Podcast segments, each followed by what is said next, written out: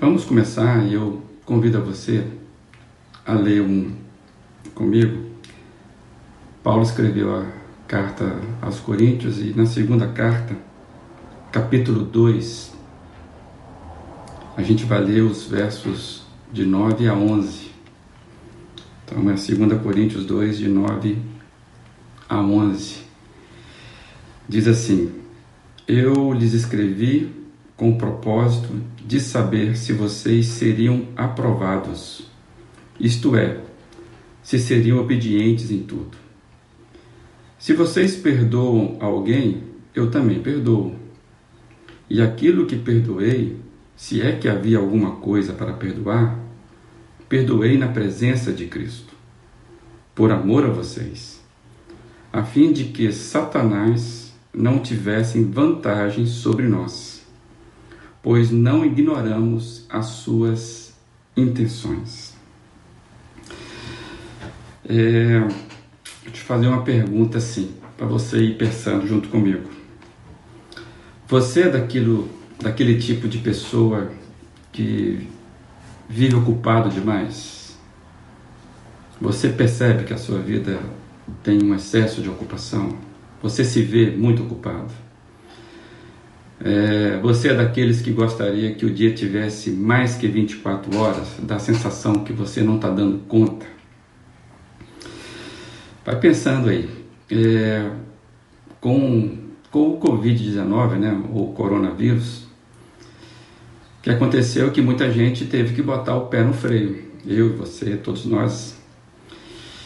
E isso tem trazido alguns embaraços a gente vê alguns vídeos postados nas nossas redes, até engraçados, né? Dizendo do, do sequestro, né? Que os maridos, os homens estão passando nesse momento, né? A gente vê a, a, umas piadas sobre essa adequação desses tempos de estarem juntos, né? É, porque a gente não estava acostumado, né? Muitos, né? De ficarem tanto tempo juntos. E, e esse embaraço que eu estou pensando aqui não é só aquele embaraço na economia, né, na produção, no comércio, no serviço, na saúde, saúde pública. É isso, isso a gente já sabe. Mas estou querendo pensar aqui com você sobre como que pisar no, no freio agora trouxe embaraço para a gente, é um embaraço pessoal. É, porque percebe, eu percebo que para algumas pessoas é, o, o, desconforto de ficar parado é, é, muito, muito forte. Eu me pego muito nesse grupo, né? então a gente tem que trabalhar mesmo. Mas voltando à, pergunta né, sobre essa ocupação, você se sente ocupado demais? Né? Como é que você vê a sua vida? Eu acompanho diversas devocionais, já é um hábito meu. Eu costumo comprar no início do ano, no final do ano, para seguir no ano seguinte. É, algumas devocionais eu recebo né, em grupo de pastores, outras eu pesquiso, vou atrás, mas eu tenho várias devocionais, não leio todas elas todos os dias. Eu vou seguindo é, um caminho e vou ali pescando uma ou outra. E, e nesta semana eu recebi uma, uma devocional que me fez lembrar o que a gente tem conversado aqui especialmente o que nós falamos ontem é, sobre o desafio da, da gente localizar na nossa vida aquele sapato que nos aperta, né? ou seja, o que seriam os acessórios inúteis na nossa caminhada de fé. Ontem nós fizemos essa, essa indagação, né? a necessidade de nós identificarmos os acessórios inúteis que têm dificuldade, dificultado a nossa caminhada na vida cristã. Na vida, mas especialmente na vida cristã. Então eu achei interessante esse, esse devocionário, resolvi compartilhar uma parte dele com os, com os amados. Mas antes eu preciso fazer uma pequena, uma pequena nota para facilitar o, o, o, o, o que vai ser compartilhado. Ele foi extraído de um livro do C.S. Lewis. É, e o C.S. Lewis escreveu um livro em que ele analisa, ele imagina, né, como é que seria é, um treinamento de um demônio aprendiz. É, é uma, é uma ficção. Então ele cria uma história como se um, um demônio experiente instruísse o seu aprendiz em relação à natureza humana. E é uma fantasia, mas ela diz muito sobre nós humanos, sobre como é que a gente é, como a gente funciona. Essa é a intenção do livro. Especialmente é, os cristãos.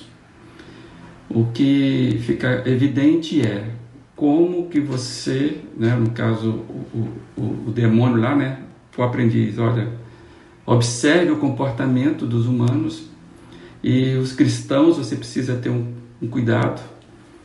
É, e aí ele, ele desenvolve então a, a, o livro dele, um livro interessantíssimo para ler. Então, para nós aqui que estamos buscando a, a, não nos distrair nessa nossa jornada da cristã, é o que nós temos conversado aqui, né?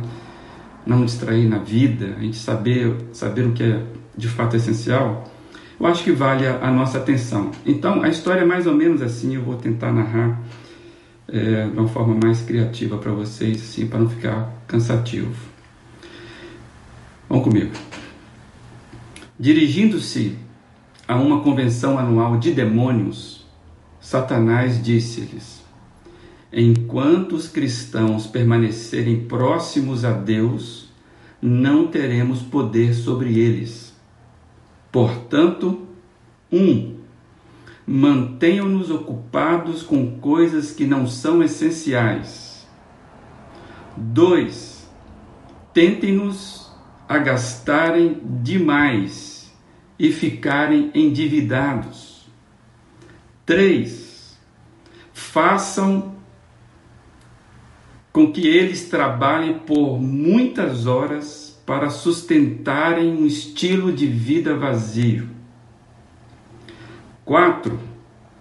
Desencoraje-nos de passar tempo com a família, porque quando os lares se desintegram, não há mais nenhum refúgio depois do trabalho. 5. Estimulem a mente deles com televisão e computadores, para que eles não possam ouvir a voz de Deus. 6 encham as mesas de encham as mesas de cabeceira deles de jornais e revistas, para que eles não tenham tempo de ler a Bíblia. 7. Inundem a caixa de correio deles com anúncios, promoções e esquemas de enriquecimento rápido. Façam que com eles, façam com que eles corram atrás de coisas materiais. 8. Coloquem lindas modelos na TV e nas capas de revistas para que eles fiquem concentrados na aparência externa. Assim ficarão insatisfeitos consigo mesmos e com seus cônjuges. 9. Assegure-se de que os canais estejam exaustos. Desculpa, assegurem-se de que os casais estejam exaustos demais para ter intimidade. Assim eles serão tentados a procurá-la em outro lugar. 10.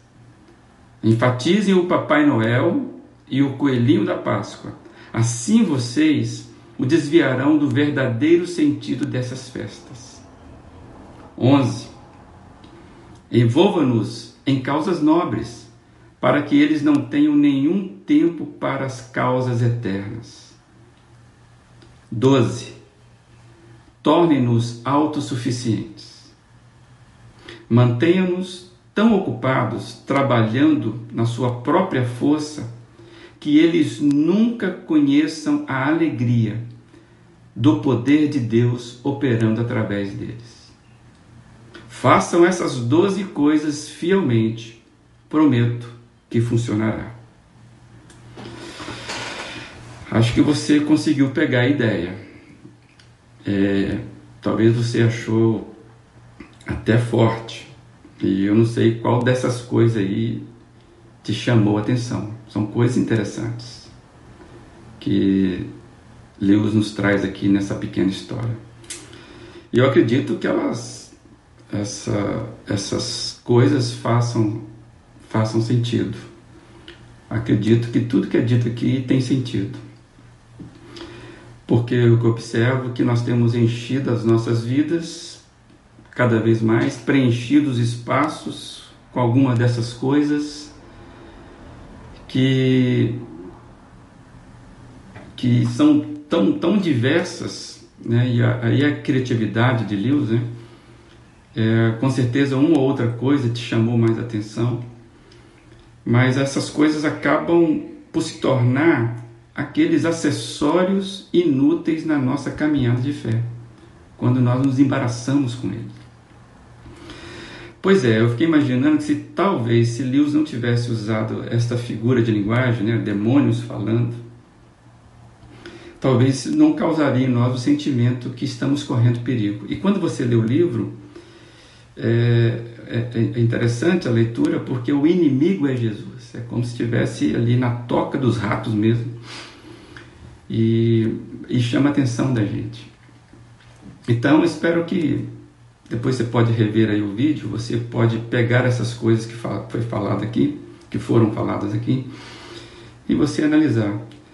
É, e aí há uma diferença que talvez a gente precisa perceber, talvez você já percebeu isso, a diferença entre estar ocupado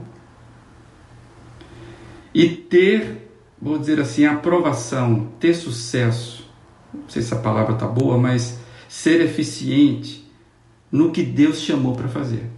Que diferença que há entre passar a vida ocupado com um monte de coisa e ter a vida, eu vou dizer assim, ocupada ou saber encher essa vida com aquilo que Deus nos chamou para fazer. Às vezes está ocupado demais, até com coisas nobres, significa apenas estar sob o jugo de Satanás. É... Por que, que eu estou dizendo isso? porque a sagacidade desses dias é o tempo todo desviar a nossa atenção do que de fato a, a vida é, do que de fato importa.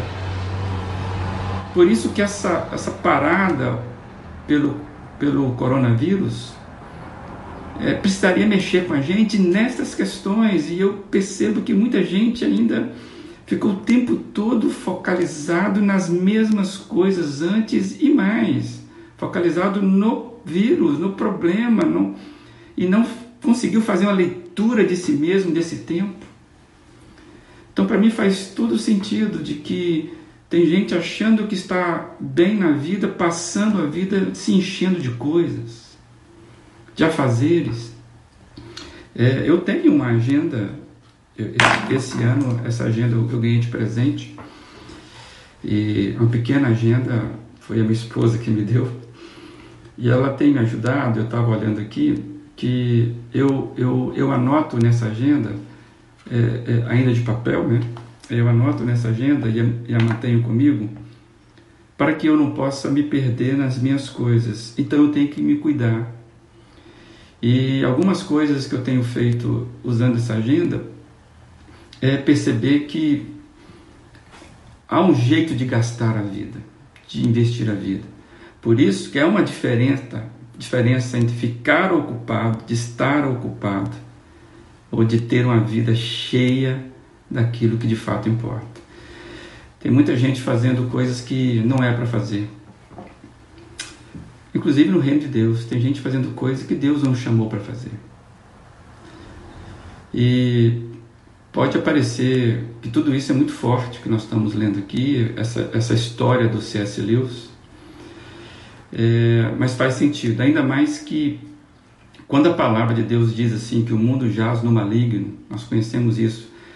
A NVI traz esse texto de uma forma interessante. O mundo está sob o poder do maligno. 1 João 5,19. A gente, nesses tempos, nós precisamos mais do que nunca termos discernimento espiritual. É, a gente precisa ter clara a noção de que o inimigo tem intenções E, e se tem uma coisa que a gente não pode acusar o inimigo é de preguiça. Esse inimigo ele trabalha. E não podemos ignorar que está que esta que esta verdade é, ela, ela deve nos deixar bem, bem atentos, bem alertas, bem atentos, bem alertas. Agora, essas intenções dos, do inimigo maior é, faz com que eu e você possamos ter uma leitura também diferente da nossa vida. A gente não vai nos, nos guiar o tempo todo pelas ações do inimigo. Não é essa a minha, a minha fala. Mas da mesma forma que o coronavírus nos forçou a repensar a vida, eu acho que a gente precisa repensar a vida. E eu pensei que eu e você, a gente precisa ficar atento ao jeito como nós estamos preenchendo as nossas vidas. Claro que nem tudo é culpa do inimigo, não estou dizendo isso, isso ali é uma metáfora, gente. O que serve para mim e para você é como eu tenho feito a minha vida? É, afinal de contas, quem é que está dizendo para fazer o que eu tenho feito? É, tem um ditado que diz que mente vazia, oficina de Satanás. É, lendo esse texto, eu acabei descobrindo, pelo menos vou arriscar um ditado, um trocadilho, de que agenda lotada pode ser o escritório de Satanás. Mas a gente sabe que a gente pode contar com a mão de Deus, com a boa mão de Deus, com a boa mão do Senhor nesses dias. A gente sabe que a gente não está jogado nessa vida, a gente não é órfão.